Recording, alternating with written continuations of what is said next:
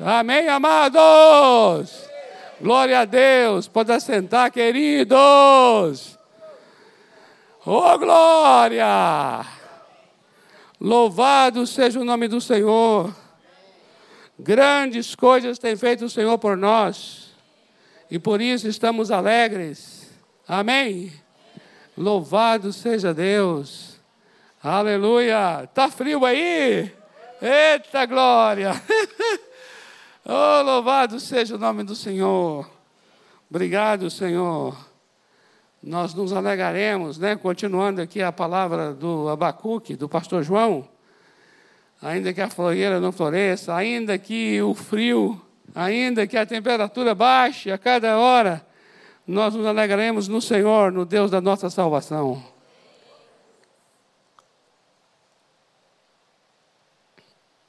Aleluia. Glória a Deus, amados. Tremendo é o Senhor. Queridos, é, abra a tua Bíblia, por favor, em Romanos, capítulo 8, versículo 29. Romanos 8, 29. Por que esse versículo? Porque o tema nosso desse mês é Jesus, o Filho de Deus. E hoje, hoje, especialmente hoje, é Jesus Cristo, o único modelo. Jesus é o nosso único padrão de vida. Jesus é o nosso modelo que nós seguimos. Amém? No primeiro domingo, nós vimos Jesus, Filho de Deus. No segundo domingo, Jesus, o verdadeiro pastor. E hoje, Jesus, o único modelo. O único modelo. É tão tremendo, é tão tremendo isso. Jesus como aquele em quem nos tornaremos. Essa é uma experiência muito profunda, amados. Jesus ser um padrão, um modelo de vida, não somente para que nós o imitemos, mas para que nós sejamos conformados à sua imagem. Eu quero que você entenda que imitação é um, é um início de transformação, mas a conformação é que é a experiência mais profunda da transformação. Imitar é você fazer o que o outro faz, mas conformar é você ser o que o outro é. E o que a palavra vai dizer aqui em Romanos 8, 29 é: Porquanto aos que de antemão conheceu, está falando de Deus, né? Ele nos conheceu antes, também nos predestinou para sermos conformes à imagem de seu Filho, a fim de que ele, ele, Cristo Jesus, seja o primogênito entre muitos irmãos. Aleluia. Ele veio como unigênito, o único filho, e volta para o Pai como primogênito, como o primeiro dentre muitos. Tremendo, não é? Isso é tremendo. Vamos orar por esse momento da palavra, amados. Deus, obrigado pela, pela oportunidade que temos, amado Deus, de compartilhar a tua palavra. Não é minha, não é da igreja, não é de homem nenhum, é a tua palavra. Por isso nós oramos para que o teu Espírito, o Espírito Santo, venha instruir o que está no coração do Senhor. Eu não quero falar, eu não quero colocar palavras que o Senhor não disse. Eu oro para que, de fato, Senhor, a palavra do Senhor seja ministrada, fielmente ministrada, e o Espírito Santo operando, operando, trabalhando, o Espírito Santo nesta hora nos ajudando, nos auxiliando, mostrando a verdade, fazendo cada um receber, entender, compreender. O Espírito nos ajudando com a palavra de sabedoria, com a palavra de conhecimento. o Espírito Santo operando o poder dessa palavra no corpo nosso, no coração, na alma. Deus, em nome de Jesus, eu quero abençoar esse momento da palavra do Senhor ministrada. Eu abençoo os amados que estão aqui, aqueles que estão longe, através do YouTube, internet, onde, Senhor, essa imagem, esse som está chegando agora. O Espírito chegue, a palavra chegue com poder, e essa palavra faça aquilo que agrada o coração do Senhor. Como diz a própria palavra, a tua palavra não volte vazia da mesma maneira que está sendo enviada, mas volte em forma de salvação de vidas, em forma de gente sarada, liberta, curada, transformada. Deus, a tua palavra opere aquilo que está em teu coração, Pai. É o que nós mais almejamos nessa noite, Senhor. É que a tua palavra venha operar segundo a tua vontade, em nome do Senhor Jesus. Amém. Amém, queridos? Glória a Deus. Amados, Jesus Cristo, Ele é o nosso padrão, né? O Senhor Jesus é a nossa referência. Há muitas vozes né, no mundo como nós vivemos hoje. Vivemos uma sociedade midiática, é, como nunca, em, talvez em tempo algum tanta informação, tanto tipo de conhecimento, tantos tipos de pessoas se levantam como guias, gurus, como pessoas para poderem é, apontar um caminho de uma melhor vida, não é? Mas, amados, eu quero dizer uma, uma coisa a vocês, com todo respeito a todas as pessoas, é com muito respeito mesmo eu considero, eu escuto, eu ouço. E ouço mesmo. Mas eu fico observando o quanto o que eu estou recebendo está de acordo com o padrão do Senhor Jesus. O quanto o que eu estou lendo está me apontando para Jesus. O quanto o que eu estou escutando está de fato me levando a Cristo Jesus. Por quê? Porque o único padrão de vida para nós é o Senhor Jesus. O único modelo de ser humano é o Senhor Jesus. Amados, Jesus é o que o humano deve ser. Não importa onde esse humano esteja, Jesus é um modelo. E quando eu digo Jesus é um modelo, eu não estou falando de cristianismo, cristianismo é um modelo. Eu não me refiro a isso, mas Jesus, porque nós entendemos, amados, pela palavra, que Jesus Cristo ele é o Verbo encarnado. E ele sendo o Verbo encarnado, ele tem a prerrogativa de ser o paradigma absoluto. Você concorda?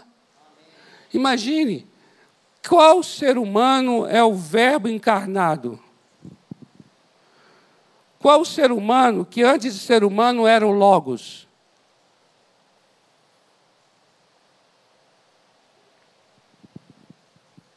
Ninguém. Ninguém antes de ser humano, ser de carne e sangue, era o Logos, a palavra, o Verbo. Mas Jesus, desde o princípio, ele é o Verbo. E aí o Verbo se fez carne e habitou entre nós. E quando ele habitou entre nós, ele se torna então um modelo, padrão. Então, pelo fato dele ser quem ele é, ele tem a prerrogativa de ser modelo e padrão. Amém? Quando eu digo isso, eu não estou de forma nenhuma desprezando ninguém. Eu estou apenas dizendo assim: ele é o único, ele é singular, ele é ímpar, ele é incomparável. Ele é incomparável. Eu falo isso como humano, eu não falo isso como crente evangélico, não. Eu falo como ser humano.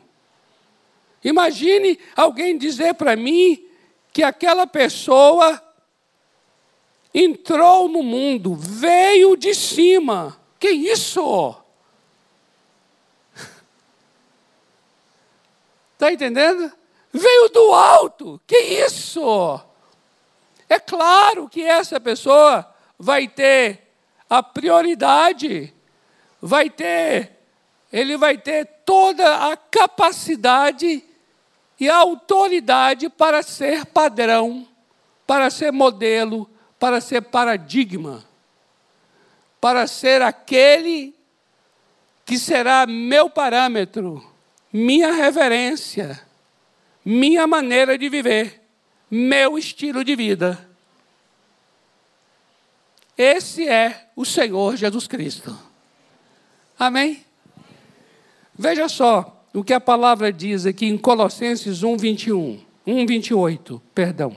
Colossenses 1, 28, diz assim: O qual, o qual nós anunciamos, advertindo a todo homem, veja bem, advertindo a todo homem e ensinando a todo homem em toda sabedoria, a fim de que apresentemos todo homem perfeito em Cristo.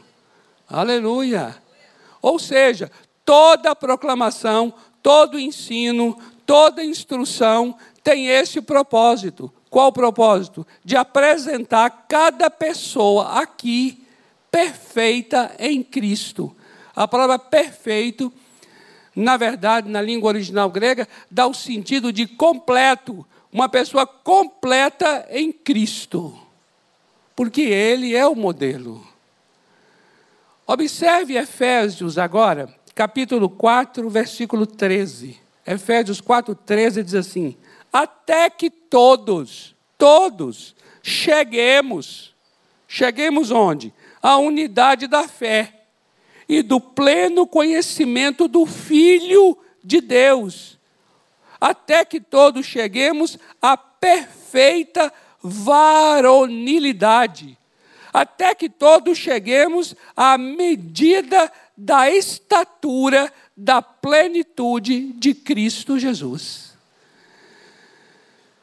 Cristo Jesus, portanto, ele é o humano, ele é humano e da parte de Deus, com o propósito de, de que todo ser humano se torne semelhante. Então ele é aquele, ele é aquele que se torna então o modelo que nós estamos indo em direção. O texto diz assim: até que todos cheguemos. Até que todos cheguemos indica que Jesus é um alvo, Jesus é um objetivo, Jesus é um propósito, Jesus é o ideal, Jesus é o que é saudável, Jesus é o que nos completa, Jesus é o que é integral, Jesus é o que é perfeito, Jesus é o que nos traz libertação, Jesus é o que vai nos trazer uma vida de saúde física, psicológica, emocional, intelectual e espiritual. Jesus Cristo é aquele em quem todas as coisas convergem, tanto as da terra quanto as do céu. Ei, glória! É verdade, vamos aplaudir mesmo. Aleluia! Amados, olha, tem um texto, tem um texto que está lá em Efésios 1,10, 1,10, que vai dizer assim, que Jesus Cristo é aquele em quem, em quem se convergem todas as coisas. Essa palavra em quem se converge, o sentido dela mesmo é assim: todas as coisas sendo postas debaixo de uma cabeça. Convergir.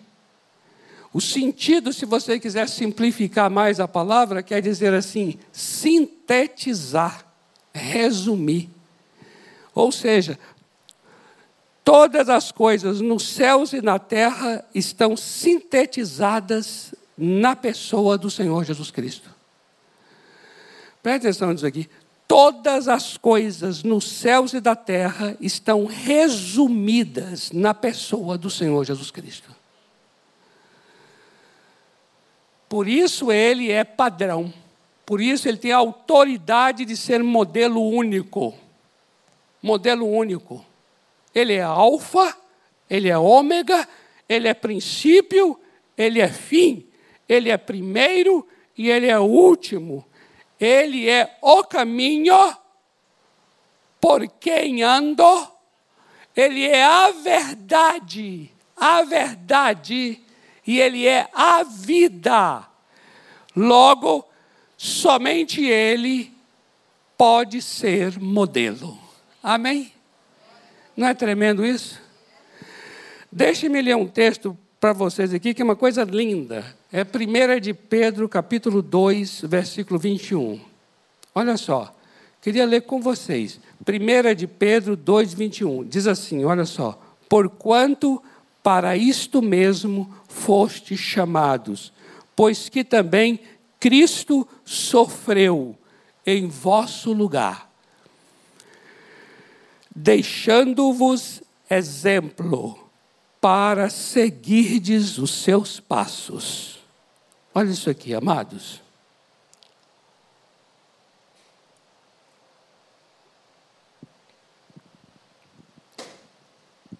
Veja bem, Cristo sofreu em nosso lugar, deixando-nos exemplo. Essa palavra exemplo está dentro do que estamos falando aqui. Jesus é o modelo, ele é o padrão, ele é o exemplo de vida para que nós sigamos e para que nós vivamos. Jesus é o exemplo. E o texto é, termina dizendo: para seguirdes os seus passos. Amados, a palavra usada para exemplo, exemplo é uma tradução em português de uma palavra grega. Atenta para essa palavra. É a palavra hipogramos. Hipogramos. Hipo é um prefixo que quer dizer sob, debaixo sob. E gramos quer dizer escrita, escrever. Escrever abaixo. O que, que é isso? É assim. Como é que você aprendeu a escrever? Quando eu tive aula de caligrafia, lá no início, bem aprendendo o ABC, a professora colocava A, B, C, D, E, F, G, no meu caso aqui, baiano não é é, é, é E, é E, não é G, H, I, G, Lemenê. Era assim. oh, maravilha. E aí o que, que fazia você? Você escrevia abaixo seguindo o modelo. Está entendendo? Hipogramos. Escrever abaixo. Compreende? Você tem a escrita em cima, que é a que deve ser repetida, que vai ser o modelo, e aí você copia embaixo de cada letra, de A a Z. Essa experiência de escrever abaixo é hipogramos. Não é tremendo o que Pedro está falando aqui? Ele está dizendo assim que Jesus é a escrita de Deus. E nós vamos ser uma vida que escreve abaixo, seguindo o modelo. Amém? Oh glória! Aleluia!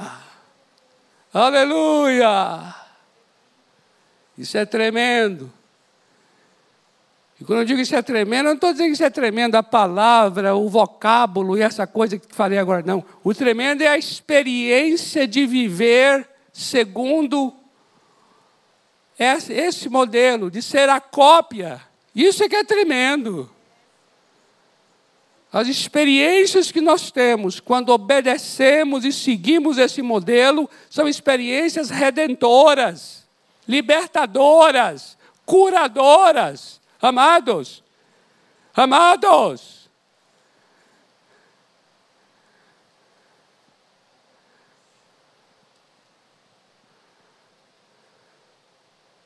Ei, Jesus! É como essa canção aqui. Ele é o centro de tudo que há. Ele é o centro da igreja, Ele é o centro da minha vida e da tua, Ele é o centro da minha família e da tua família, Ele é o centro da nossa existência. Ouça! Ah, que vontade de falar para todas as nações do mundo. Jesus é o centro de tudo que há.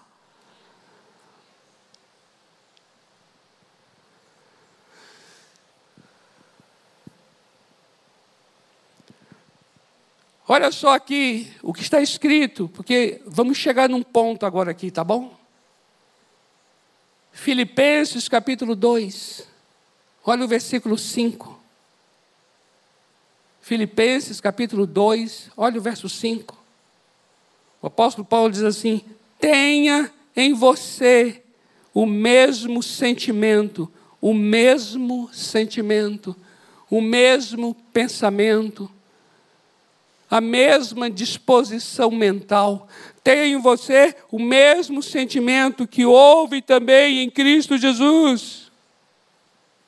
Ou seja, siga seus passos, siga seu exemplo, tenha em você o mesmo sentimento que houve nele, tenha em mim, tenha em você o mesmo sentimento que houve nele. Por quê? Porque ele é o modelo saudável, ele é o modelo único, ele é o modelo real de vida, ele é o modelo concreto e verdadeiro de vida.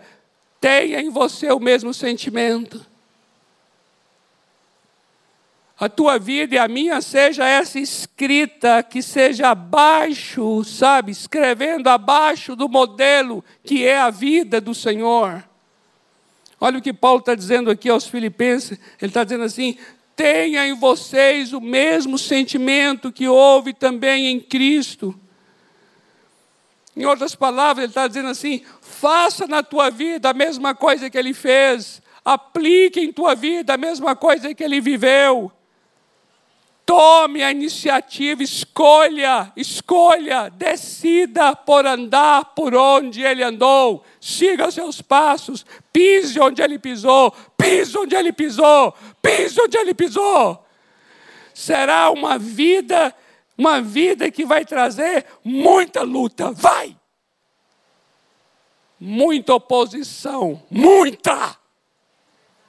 Vão te odiar de graça de graça.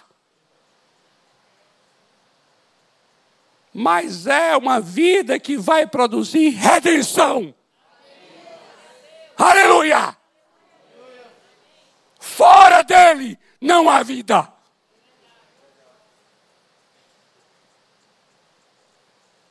Paulo está dizendo: tem você o mesmo sentimento que houve nele. E agora eu vou prosseguir aqui, não, não, não, não precisa ler nesse mesmo capítulo e versículo, no verso seguinte, ele vai dizer assim: Ele esvaziou-se de si e tomou a forma de servo. Depois, ele humilhou-se a si e foi obediente até a morte e morte de cruz. Tenha em você o mesmo sentimento que houve nele. Amém? Mas vou dizer uma coisa aqui. Quando eu falei para vocês assim, é uma experiência tremenda essa de seguir seus passos, hipogramos. Tua vida escrita, escrita exatamente como é escrita a vida dele, significa exatamente isso, que é o quê? É uma vida que vai se esvaziar e que vai se humilhar.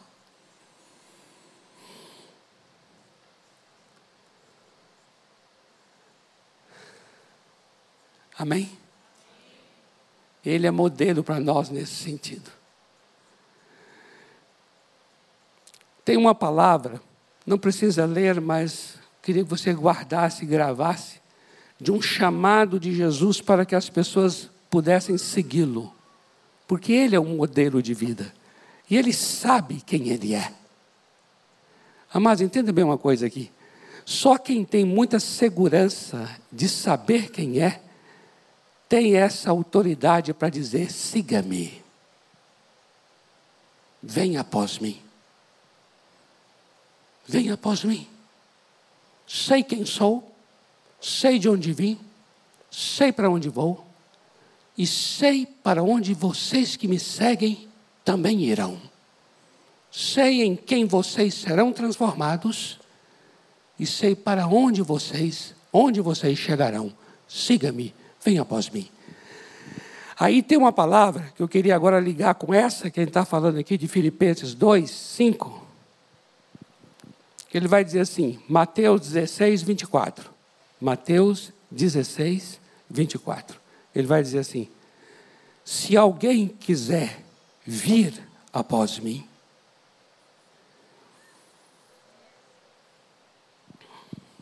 Aqui é muito, é muito interessante isso aqui, né?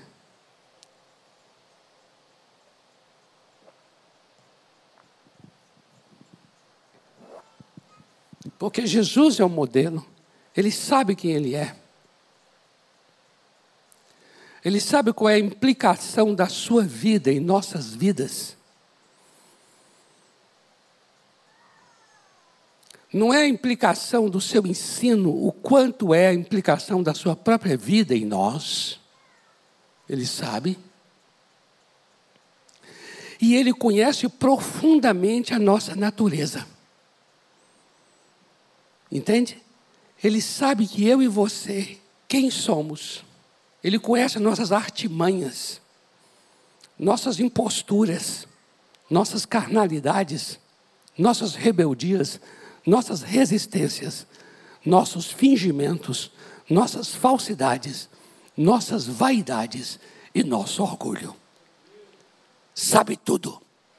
Ele sabe que não está não está. É, ele, ele não tem essa ilusão a respeito de quem é que vai estar seguindo. Portanto, portanto, pelo fato de conhecer a si e conhecer a nós, ele diz: se alguém quer vir após mim, eu vou fazer uma recomendação muito séria. Negue-se a você mesmo. Tome a cruz e siga-me. Amém? Ele é o nosso modelo. Glória a Deus! Amém, amados? O que é isso? Isso é o que diz Paulo aqui aos Filipenses que nós lemos. Tenha em você o mesmo sentimento que houve nele. O que, que ele fez? Ele esvaziou-se e ele humilhou-se a si mesmo, amados. Esvaziou-se e humilhou-se. A cruz, a cruz só aconteceu. A cruz aconteceu na vida de Jesus por conta disso. A cruz aconteceu porque Jesus esvaziou-se e humilhou-se. E o que significa a cruz? A cruz significa redenção. A cruz significa salvação. A cruz significa libertação. A cruz significa cura. Presta atenção nisso aqui. No entanto, no entanto, essa experiência de redenção, essa experiência de salvação, essa experiência de libertação, essa experiência de cura, só vai acontecer se a pessoa se esvazia e se humilha. Jesus sabe disso. Por quê? Porque essa foi a experiência dele. Ele viveu isso. Ele esvaziou-se depois ele humilhou-se e ele foi para a cruz. Aí depois ele chega para mim, para você e diz: se você quiser seguir, tome a sua cruz e siga-o. Ou seja, seguir os passos dele é ir para a cruz. Para ter a experiência da redenção, é necessário também esvaziar-se de si e se humilhar. Amém? Aí o amém vai ficando mais apertado. Diga se não vai. O, o, amém anterior, de dizer assim, Jesus é o nosso modelo, é um amém mais esfuziante. Mas o amém agora vai ficando assim, amém. Amém. oh, queridos.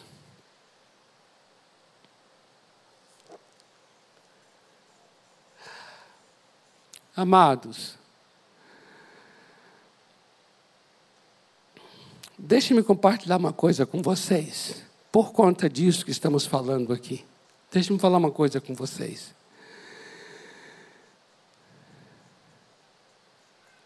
A experiência do Senhor Jesus na cruz do Calvário é o centro, é o centro do Evangelho. É o centro do Evangelho. E essa experiência de, de cruz, de centro do Evangelho, tornou-se um modelo de vida para nós. Quando nós falamos nessa noite, Jesus é o nosso padrão, significa a cruz de Cristo é o nosso estilo de vida. Então, diante disso, eu queria dizer uma coisa a vocês. A cruz é para pecadores. Presta atenção nisso aqui. A cruz é para pecadores. Presta atenção nisso. A cruz é a graça de Deus em favor dos pecadores.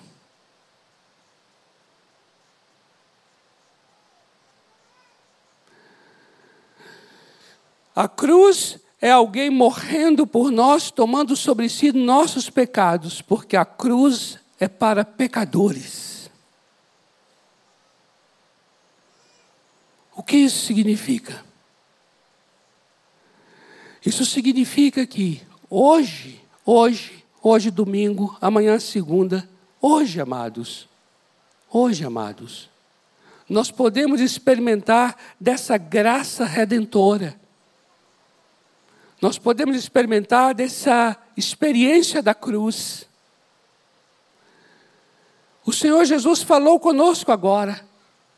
Se alguém quiser vir após ele, tome a cruz e siga. Então nós podemos andar por esse caminho da cruz e seguir Jesus hoje. Como? Como? Quando nós reconhecemos que somos pecadores. Quando nós assumimos que somos pecadores. Quando nós assumimos nossas falhas nossos erros, nossas iniquidades, quando nós admitimos. Presta atenção nisso aqui, é algo muito, muito, muito tremendo isso. Em Tiago, capítulo 4, verso 6, está escrito que Deus resiste a uma pessoa soberba. O que é uma pessoa soberba? É uma pessoa que, que é orgulhosa, é uma pessoa que, que tem uma dificuldade profunda em admitir sua, sua falha, seu pecado, seu erro. É uma pessoa que facilmente se defende, esconde e finge. Porque é soberba. Agora, só, olha só o que diz a palavra ali em Tiago 4,6. Deus resiste ao soberbo. Mas olha só o que diz o restante do texto. Mas ele dá, dá a sua graça àquele que se humilha. Que graça! A mesma graça da cruz do Calvário. A graça da cruz é Jesus morrendo por pecadores. O que quer dizer então? Quer dizer assim: olha só. Quando você não aceita alguém lhe corrigir, você está dizendo que é desnecessária a cruz.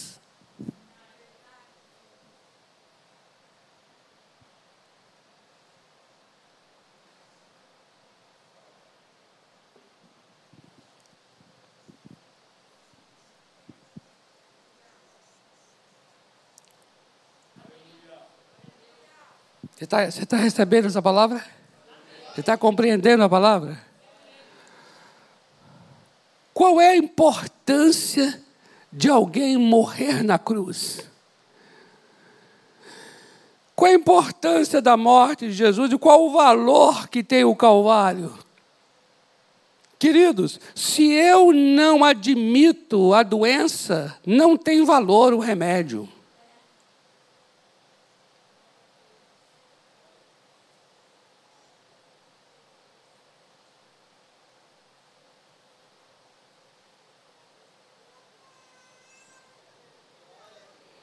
Dois homens foram orar, Lucas capítulo 18. Um fariseu e um publicano. Aí o fariseu orou assim: Eu não sou isso, eu não sou aquilo, eu não sou aquilo e eu também não sou como esse homem. Ou seja, é uma pessoa que não precisa do Calvário. Enquanto o outro, o publicano, bateu no peito, nem sequer quis olhar para cima e disse: Tem misericórdia, sê propício a mim, porque eu sou pecador. Nesta hora, essa pessoa aceitou a cruz. Porque cruz é para quem admite ser pecador. Todas as vezes que nós temos dificuldades entre nossas relações, todas as vezes, sejam as mínimas ou as máximas, sejam as mais leves ou mais profundas, mas todas as vezes que nós temos dificuldades em nossos relacionamentos de aceitar sermos corrigidos,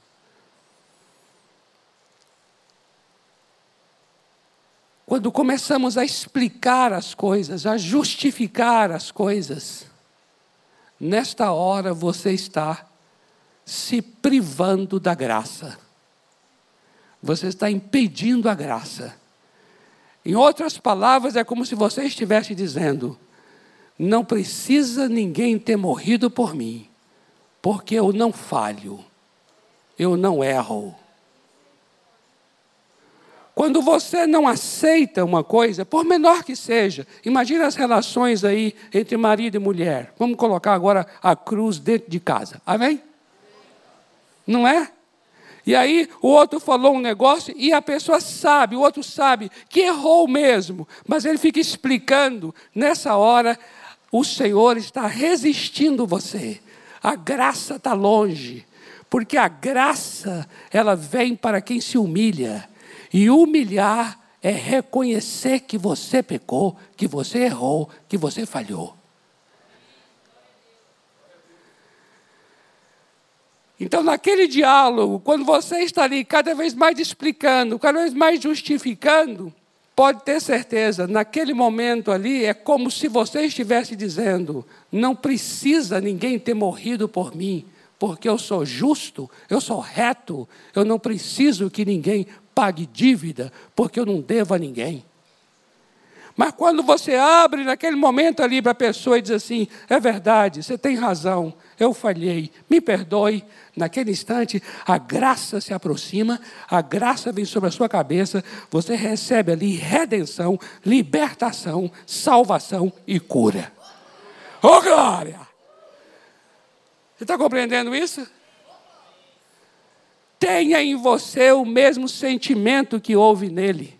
Ele se esvaziou e se humilhou. E só depois disso ele foi à cruz. Ou seja, só há redenção quando há esvaziamento. Só há redenção quando há humildade.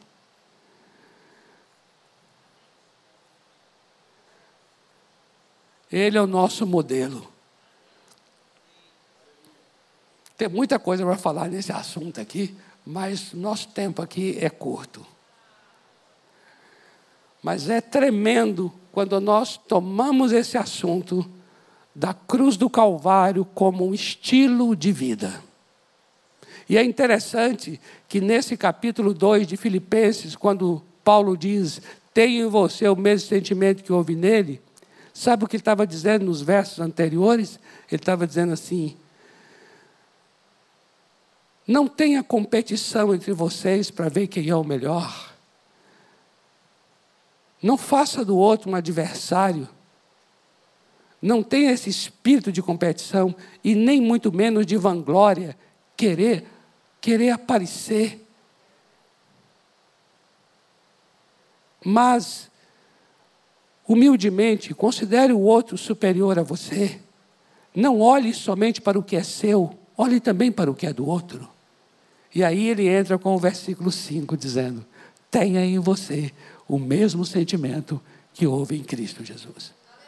O que a palavra está mostrando é a cruz de Cristo entrando nos relacionamentos interpessoais. O que Jesus fez na cruz, tornando-se um padrão, um modelo, um estilo, um modo de viver. Quando nós tomamos a decisão pelo modo de viver segundo Cristo, sempre experimentaremos redenção. Amém? Vamos ficar em pé para a gente orar? Nós vamos cantar essa canção mais uma vez aqui, que os irmãos cantaram, dizendo: Cristo é o centro de tudo que há. E eu queria falar a você que está aqui, também aquele que está em casa, sobre. Não sei se as pessoas que estão aqui, todas que estão aqui, já tomaram essa decisão para seguir Jesus. Não sei. Não sei quem está em casa aí se também já fez isso, já tomou essa decisão de falar assim: eu quero seguir Jesus Cristo como meu Senhor, como meu Salvador. Se você não fez ainda essa decisão, porque isso é uma decisão, nós gostaríamos que você fizesse nesta noite. Se você está aqui, aqui no templo e não fez, eu quero te convidar a fazer. Se você está em casa e também não fez, eu quero te convidar a ligar para o número que aparece, dizendo assim: Eu quero tomar essa decisão. Sabe o que Jesus falou? Jesus falou assim: Se você quiser segui-lo, negue-se a você mesmo, tome a cruz e siga-o. Seguir Jesus precisa de uma experiência de você negar a você mesmo. Você precisa chegar e dizer assim: Eu quero abandonar a minha maneira de viver. Eu quero renunciar meu modo de viver e eu quero aceitar o modo de viver de Jesus. Eu escolho Jesus como meu modelo, como Senhor da minha vida. E a proposta dele é assim, ó. É uma proposta, é assim, entenda bem. Ah, você vai ter a felicidade, venha porque você vai ter. Vai ter nada disso, não. A proposta é assim, ó. Tome a sua cruz. Cruz não é lugar agradável, não. Eu admiro ainda que tem gente que faz crucifixos Swarovski. Fiz propaganda aqui, né? Por quê? Porque cruz é um símbolo maldito. Cruz era pena de morte romana. Cruz é lugar de ladrão, de assassino, estuprador. Mas não sou contra também não, tá bom? Você ter a cruzinha lá, bonitinha. Porque eu sei que você está querendo dizer que aquilo simboliza a mensagem cristã, não é? Mas você entendeu, né? Não é um negócio assim bonitinho, não, gente. Ele está dizendo assim: tome a sua cruz e siga-me. Para isso, ele está dizendo assim: você tem que se humilhar, você tem que se esvaziar, você tem que negar você mesmo para tomar, para seguir Jesus. Ele sabe, ele sabe quem ele é e ele sabe o que ele dará a quem o segue, e ele sabe em quem se transformará quem o segue. Mas pode ter certeza que ele não vai fazer o anúncio das maravilhas igual propaganda falsa, que bota lá aquela coisa maravilhosa, assim, que fala assim, custa tanto. Aí você, meu Deus, que negócio barato. Aí aparece uns nominhos pequenininhos embaixo, assim, que você nem consegue ler. E aqueles nominhos pequenininhos é um perigo. Porque quando você lê aqueles nominhos pequenininhos que está lá, Aí você descobre que o negócio é mais caro do que o valor que foi anunciado. Aí a gente coloca em letras garrafais assim, ó. Vai ter paz, alegria. Mas esse versículo de Mateus 16, 24 vem em letras pequenininhas assim, ó. Negue-se a si mesmo, tome a cruz e siga. Aí você vem assim, cadê aquela paz? Aí ele vai dizer assim: olha, essa paz, esse descanso que você recebe, é se você tomar sobre você meu jugo. Aí você vai assim: não, não estava combinado que tinha jugo, não. Ai, meu Deus. Eita, esse evangelho gourmet a gente tem que acabar com ele, em nome de Jesus. Amém. O Evangelho de Jesus Cristo. Aleluia. Amados, ó, deixa eu dizer uma coisa a você aqui. Jesus morreu em teu lugar. Aí se você falar assim, mas por que morreu? Para quê? Para que fez esse sacrifício todo? É porque você é um pecador e o pecado traz a morte eterna. Ou seja, você precisa saber o peso do pecado para entender a importância da morte de Jesus. Está compreendendo? Quando você percebe a profundidade da doença, você valoriza ao extremo um pingo do remédio.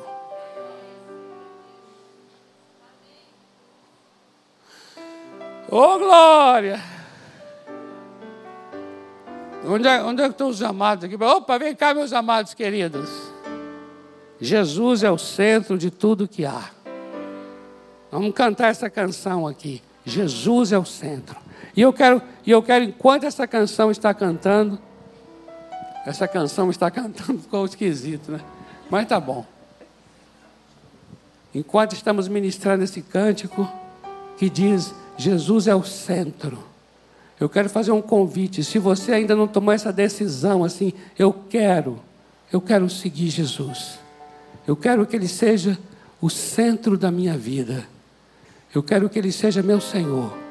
E eu estou disposto, disposta a negar a mim mesmo, a tomar essa cruz aí que eu não entendi, talvez direito, mas eu vou entender depois mas eu estou disposto a seguir Jesus Cristo por onde Ele for, eu irei. Se você quer tomar essa decisão, então eu vou fazer o seguinte convite: enquanto a gente está ministrando esse cântico, você saia do seu lugar, porque esse movimento sair do lugar é você dizendo assim: eu quero mesmo seguir Jesus, eu tomo essa decisão, eu faço essa escolha. Para isso você vai ter que humilhar-se a você mesmo agora, negar você mesmo e dizer: Eu quero que Jesus seja o Senhor da minha vida a partir de hoje. E que se você estiver em casa, você também, enquanto o cântico é ministrado, você faça a ligação, ou então você faça uma oração, abra teu coração dizendo: Jesus, eu quero te seguir. Eu quero te seguir.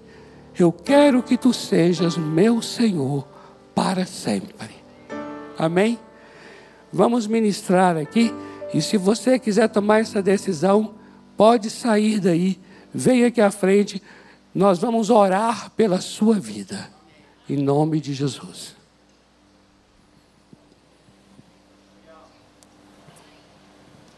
Jesus é o centro de tudo que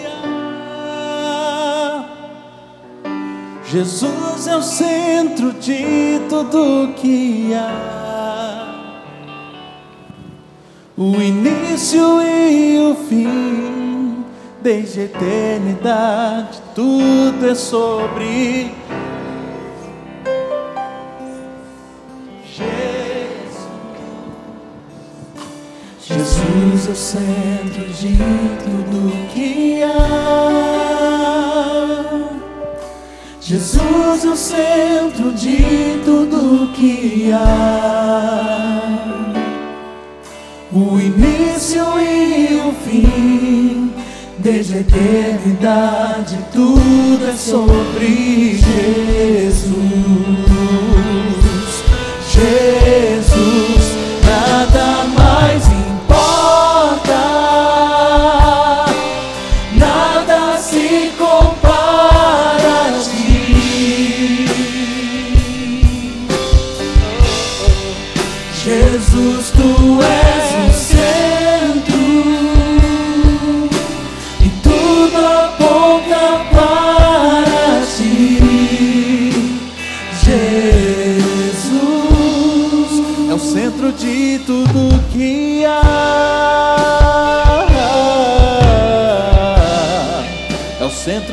tudo que há.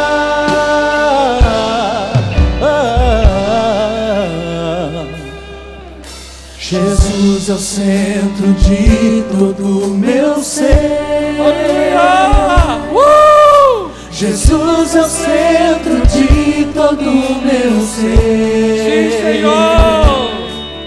Meu início, meio e fim. Eu viva sempre para ti, meu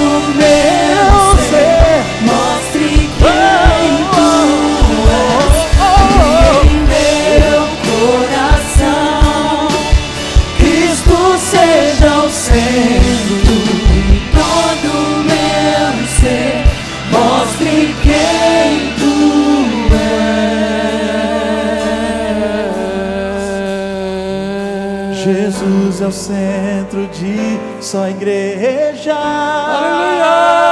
Aleluia! Jesus é o centro de só igreja.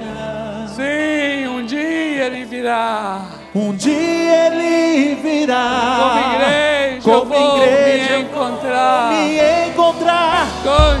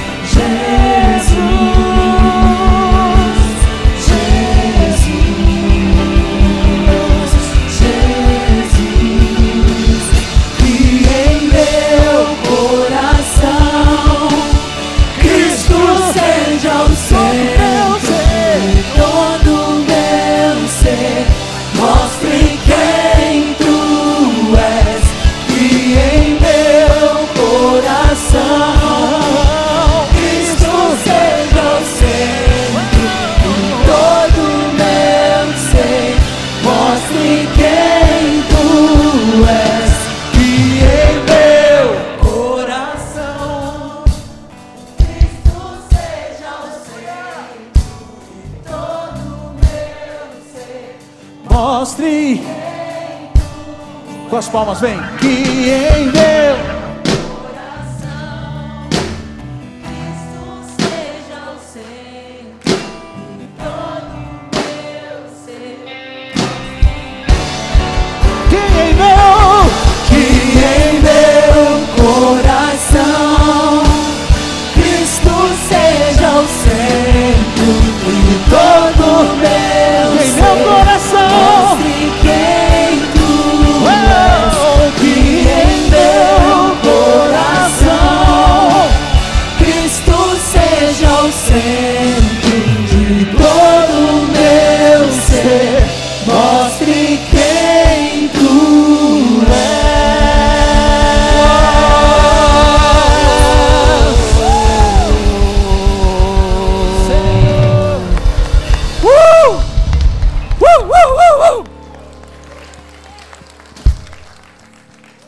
amor de Deus, o Pai, que a graça maravilhosa do Senhor Jesus e que a comunhão, a transformação, o poder, a ministração, os dons do Espírito Santo seja com a tua vida, seja com a tua casa, tua família, desde agora e para sempre. Amém. Aleluia! Amém, amados.